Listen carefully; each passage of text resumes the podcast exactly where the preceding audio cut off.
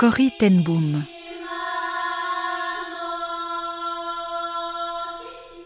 Résistante au nazisme pour motif de foi.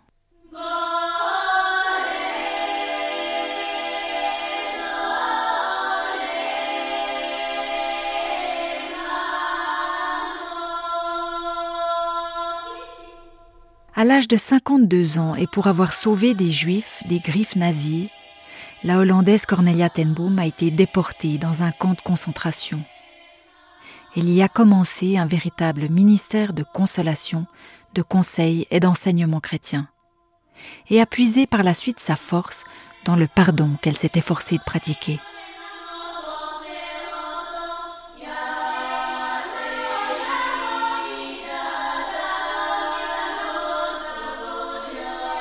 Que dire de l'horreur des camps de concentration qui ne l'a déjà été Contre le mur d'en face, une douzaine de cadavres nus gisaient côte à côte sur le dos. Certains avaient les yeux ouverts et semblaient fixer le plafond. Je restais là, pétrifié d'horreur. C'est ce qu'a écrit Corrie ten concernant son passage en enfer, où elle a connu la terreur, la faim, le froid, l'indignité, comme le deuil de sa sœur. Avec sa foi pour tout bagage, elle y a pourtant aussi découvert tout un champ de partage chrétien, un champ qu'elle a par la suite étendu à la terre entière.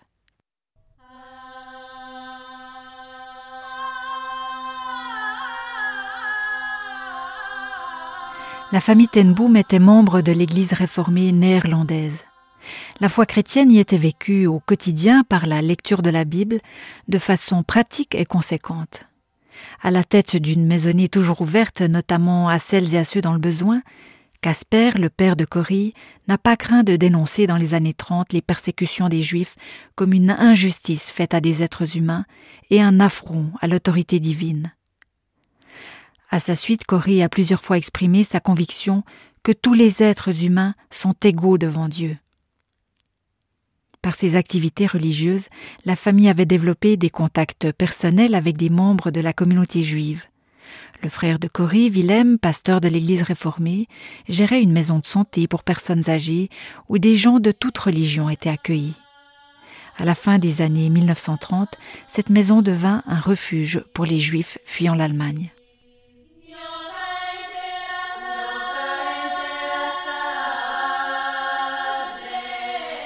Après le début de la Seconde Guerre mondiale et sous l'occupation allemande, Cory s'est impliquée personnellement en faveur des Juifs. Avec son père et sa sœur Betsy, célibataire comme elle et son aîné de 7 ans, elle a décidé d'en cacher dans leur maison familiale à Harlem, aux Pays-Bas. Utilisant comme couverture son travail d'horlogère dans le magasin de son père, elle a établi des contacts avec des membres de la résistance qui l'ont aidé à se procurer des carnets de rationnement et à installer une cachette derrière les parois d'une chambre. Six personnes, des juifs et des membres de la résistance, s'y trouvaient lorsque la Gestapo, la police secrète allemande, a fait sa descente fin février 1944. Elles n'ont pas été découvertes.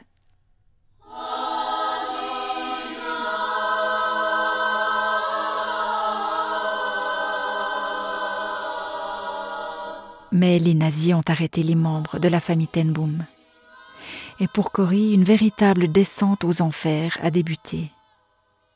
Les moments les plus durs, elle les a d'abord connus au fond d'une cellule en Hollande, puis dans un premier camp de concentration, construit par l'occupant pour les prisonniers politiques et enfin en Allemagne, derrière quatre rangs de barbelés électrifiés, dans le camp de concentration réservé aux femmes de Ravensbrück, à 80 kilomètres au nord de Berlin.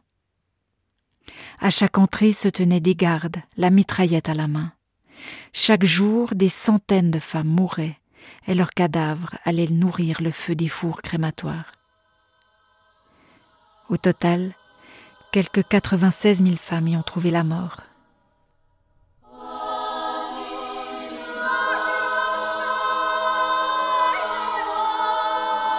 Casper, véritable patriarche, était un homme pieux. Arrêté en même temps que Cory et Betsy, il a récité les paroles du psaume 91 en boucle pendant son emprisonnement et juste avant de mourir dix jours plus tard. celui qui demeure sous l'abri du Très-Haut repose à l'ombre du Tout-Puissant. Je dis à l'Éternel, mon refuge et ma forteresse, mon Dieu en qui je me confie. Puis il a ajouté à l'adresse de ses gardiens, Ne sommes-nous pas une génération privilégiée? Ce sera un honneur pour moi de donner ma vie pour le peuple juif. Suite à son décès, les deux sœurs ont été transférées en juin 44 dans un premier camp de concentration, puis à Ravensbrück en septembre. Betsy y est morte en décembre, usée par le travail et les mauvais traitements.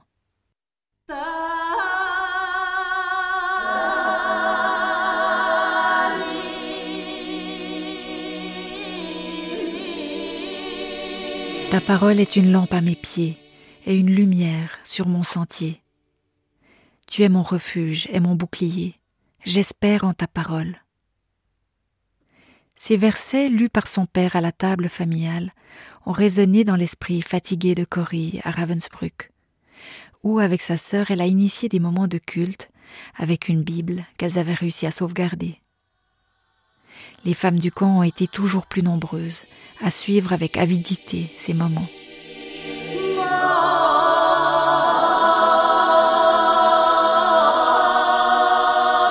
À Ravensbrück, la vie s'est déroulée sur deux plans distincts, a plus tard témoigné Corrie.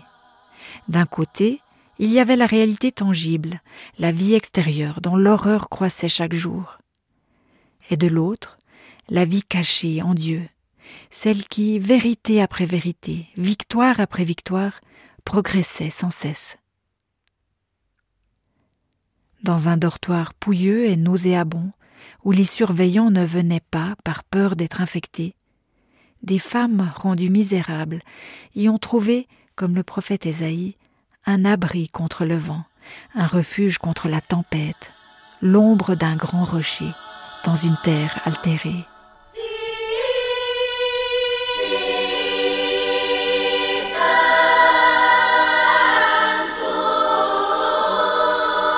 Libérée suite à une erreur administrative quelques jours après le décès de sa sœur, Corrie ten Boom voyagea jusqu'à Berlin. Puis elle rejoignit la Hollande, où elle retrouva les survivants de sa famille. Après la prison, c'est le monde entier qui est devenu ma salle de classe, dit-elle dans l'une de ses biographies. Pendant une trentaine d'années, elle a en effet continué à puiser dans la Bible comme une énergie nouvelle, sillonnant plus de soixante pays et répétant que Jésus peut changer la détresse en bénédiction. Elle l'avait expérimenté dans les camps, le Christ est celui qui amène la paix et l'amour. Et elle s'est appuyée sur les promesses de ces textes millénaires de la Bible pour en dégager que le pardon et la réconciliation entre ennemis sont féconds et libérateurs.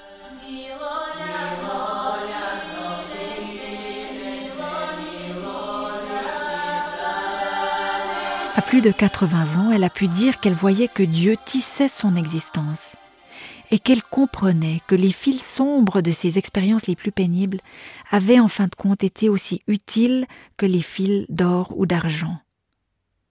Convaincue que le Créateur a des projets pour chacun, elle a toujours exhorté les gens qu'elle rencontrait à les découvrir. Dans le film The Hiding Place, la cachette, tiré du livre du même nom et qui fait référence à sa vie, on la voit en colère contre une gardienne qui brutalise sa sœur et incapable de prier ou de lire les Écritures. Puis, avec la maladie de Betsy, elle prend le relais de sa sœur au milieu des prisonnières. Elle lit la Bible à voix haute, témoigne, et incarne l'Évangile, qui deviendra sa raison de vivre.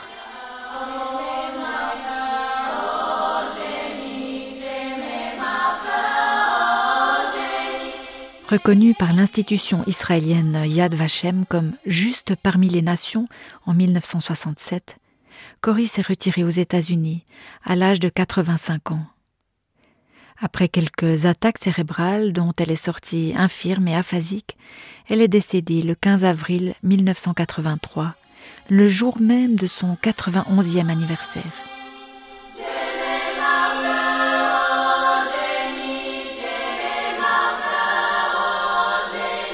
Cory parlait toujours de mémoire. Elle avait plusieurs ustensiles pour imager ce qu'elle disait, se souvienne des membres de sa famille. Par exemple, elle prenait un bête crayon et montrait qu'il tombait si on ne le tenait pas. Ainsi sommes-nous comme ce crayon, disait-elle. Il faut la main de Dieu qui nous tienne fermement, afin que nous puissions tenir debout et être utiles. Munie d'une lampe de poche, elle proclamait aussi que le chrétien devait être une lumière dans ce monde. Elle pressait le bouton, mais rien ne se passait. Avec un peu de malice dans les yeux, elle ouvrait la lampe de poche pour en extirper une seule pile et un bout de tissu. Une étoffe qui symbolisait pour elle des sentiments comme la jalousie ou la rébellion. J'ai une autre pile, disait-elle, mais si vous n'enlevez pas le tissu, cela ne fonctionnera pas. Une fois les deux piles mises en place, elle pressait à nouveau le bouton, toujours sans succès. Alors elle dégageait un dollar coincé entre les deux piles et le point de contact. Elle riait. Il n'y a rien de mal avec ce dollar. Il n'est juste pas à la bonne place. Elle voulait dire que parfois l'argent nous empêche de remplir notre fonction. Une fois le dollar enlevé, elle pressait le bouton de la lampe de poche qui s'allumait enfin, et elle encourageait son auditoire. Ne laissez rien ni personne s'immiscer entre vous et Dieu.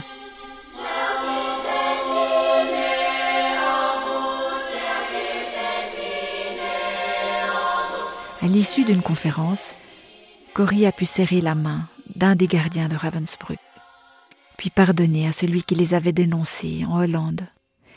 L'amour de ses ennemis, qu'elle a réussi à mettre en pratique par sa foi chrétienne, est quelque chose d'essentiel et de très fort qu'elle a transmis. Dans l'un des derniers ouvrages écrits sur cette femme, ses propres paroles sont rapportées de la façon suivante. Nous sommes des canaux de l'amour de Dieu pas des réservoirs. C'est dans la mesure où nous vivons notre foi que nous sommes en mesure de pardonner. À un journaliste télévisé qui mettait en avant sa puissante et grande foi, elle a rétorqué du tac au tac ne pas en bénéficier du tout, mais avoir par contre foi en un Dieu qui, lui, est puissant et fort.